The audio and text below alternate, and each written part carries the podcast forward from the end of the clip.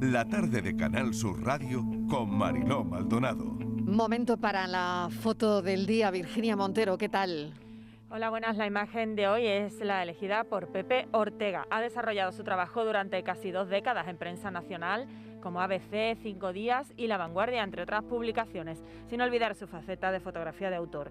Pepe Ortega está especializado en retrato editorial, reportaje social, reportaje gastronómico, fotografía de calle y fotografía con dispositivos móviles.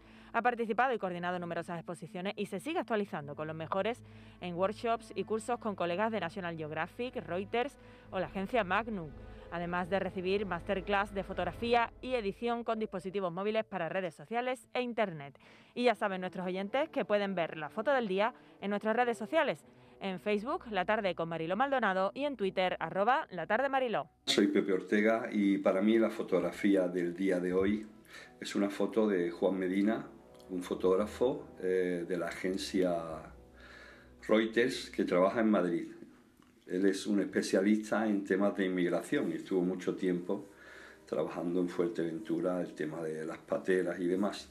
En este caso, en la fotografía aparecen personas kurdas iraquíes que huyen de la guerra, malviviendo en el norte de Francia, esperando cruzar el canal de la Mancha jugándose la vida a bordo de una barca con destino al Reino Unido.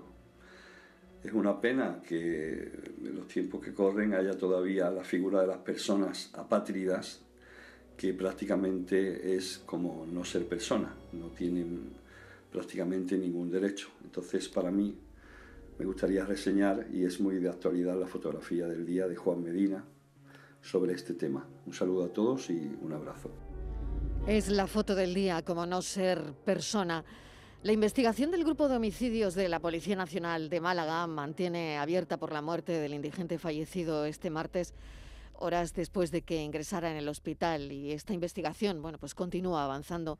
La autopsia que esta mañana se le ha practicado al, al cadáver apunta a que la víctima fue agredida con una piedra en la cabeza mientras dormía el hombre, 64 años, de origen búlgaro pudo recibir uno o varios golpes. La investigación del grupo de homicidios, bueno, pues sigue adelante y esperemos que en unos días o que pronto dé sus frutos.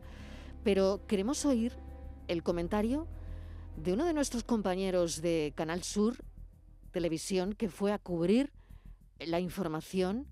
Esto es lo que nos contaba y la reflexión de Salva Muñoz. Buenas tardes, Mariló, y buenas tardes a todos los oyentes. Esta mañana hemos recibido una información policial acerca de la agresión a un indigente. Nos hemos apresurado para llegar a los jardines de Picasso y hemos buscado con ahínco el banco donde se han producido los hechos. Un visitante habitual del parque nos dice que veía a este hombre desde hace unos 20 días. Es tranquilo y le gusta pasear por entre los árboles sin meterse con nadie. Nos señala el banco y al llegar al sitio nos encontramos con una amplia zona regada con la intención de borrar los rastros de sangre y que aún estaba muy mojada. Enseguida comprendemos por qué se lo han llevado al hospital y por qué se encuentra muy grave. Se han cebado bien con este hombre. Hemos grabado la noticia y antes de volver he hecho una foto que tiene muchos claroscuros, los mismos que la mente humana. Nos acercamos a la carretera a esperar a que nuestro conductor nos recogiese. Mientras tanto me asalta una pregunta. ¿Qué zona del cerebro se incendia para generar tanto odio? no es una paliza a un indigente, es una paliza indigna a un ser humano. A primera hora de la tarde mis compañeros de la radio informan de que este pobre hombre de origen búlgaro ha fallecido. No es la muerte de un indigente, es la muerte indigna de un ser humano. Y ahora me pregunto, ¿el odio dormita paciente en una zona oscura del cerebro? ¿O el odio se aprende?